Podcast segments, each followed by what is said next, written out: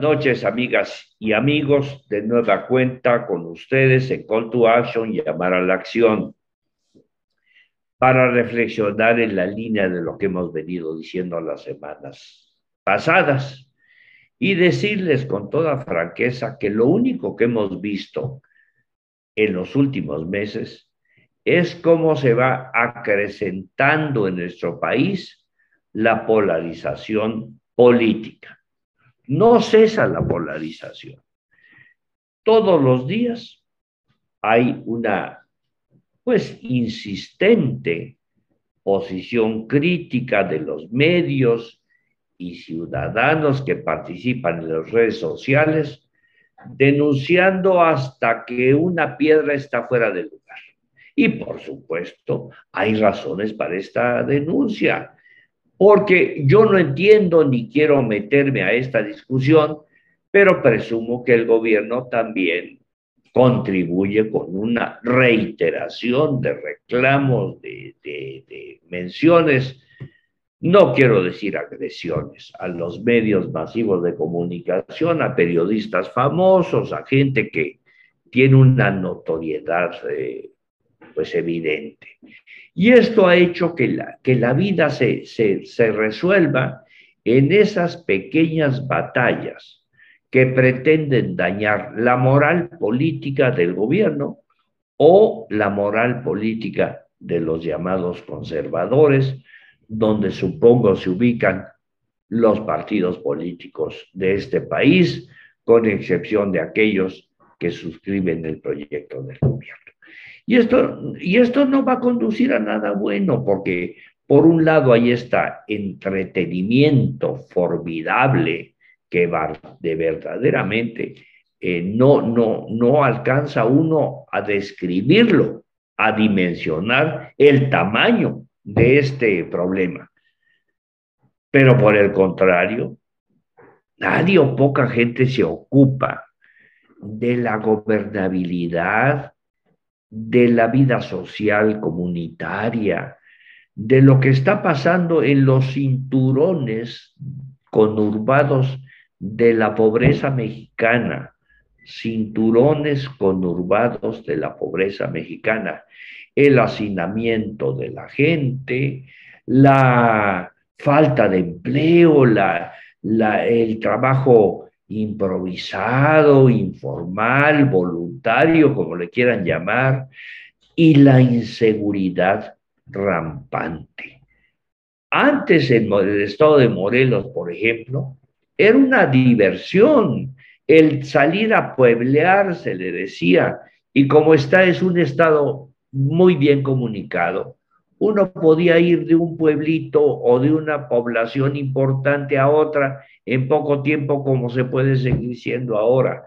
Pero fíjense, recientemente traté de ir a la zona sur del estado donde surgió el movimiento de Zapata, Tlaltizapán, Jojuta, pues, esa zona, eh, Zacatepec, toda esa zona que tiene una fuerte presencia histórica en la vida del país.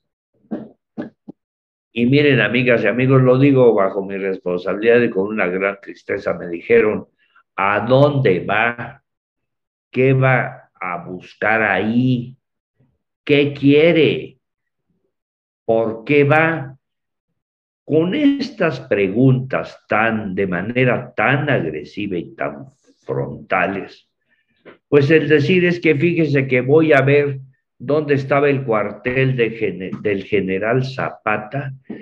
Bueno, parece como que estuviera uno dando una respuesta del otro mundo. No, no, no, que general Zapata ni que ocho cuartos. Usted viene a otra cosa.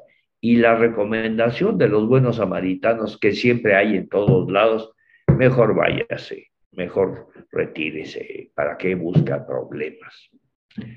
No puede ser, porque hay comunidades enormes que yo veo que la gente, pues la verdad, luego dicen por qué inciden en actividades ilícitas, por qué se ponen en las banquetas a vender sus productos, por qué improvisan cualquier tipo de actividad Bueno, porque ya somos muchos, porque hay mucha gente y porque vean, amigas y amigos, yo hablo de lo que conozco. No hay una inversión industrial productiva que se vea, pues prácticamente en ningún lado, salvo aquellas promociones que el gobierno federal hace como parte de su estrategia. Díganme en este momento, ¿dónde están las grandes inversiones privadas en el campo, en la industria? ¿Dónde están haciendo una planta para aprovecharle valor agregado a las materias primas? ¿Dónde? ¿Dónde hay una planta que está aprovechando esa formidable eh, producción de materias primas que hay en el estado de Morelos, por ejemplo, las flores, las plantas, la vegetación magnífica. ¿Dónde seguimos viviendo en este país?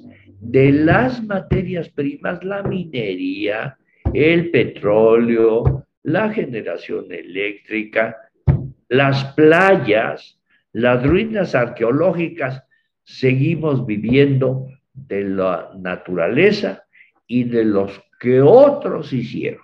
Y por eso la rebatinga. Pues no, el petróleo hay que seguir haciendo negocios. ¿Por qué no invierten en otras cosas? ¿Por qué no aprovechamos, por ejemplo, las salinas de Guerrero Negro, allí en Baja California? Miren, es una historia trágica. Tenemos 60 años de estar vendiendo esa sal de la que se hacen un sinnúmero de productos, poliductos, PVC. Bueno, el otro día me mostraron la lista de productos que hacen los japoneses y los coreanos con esa sal que nosotros simplemente sacamos, subimos un barco y se van para Baja California.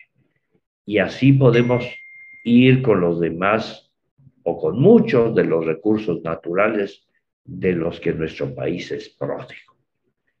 Por eso, amigas y amigos, tenemos que construir una alternativa, no, no con la ambición de tener inmediatamente un puesto público, no se trata de eso, se trata de que tengamos un foro abierto para que la sociedad, los ciudadanos, como le quieran llamar, aportemos en una visión que trate de cambiar de verdad para bien la vida de este país.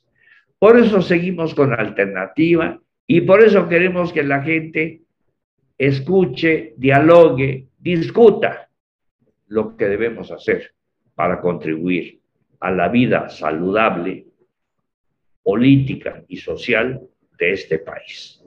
Hasta la próxima. Muy buenas noches.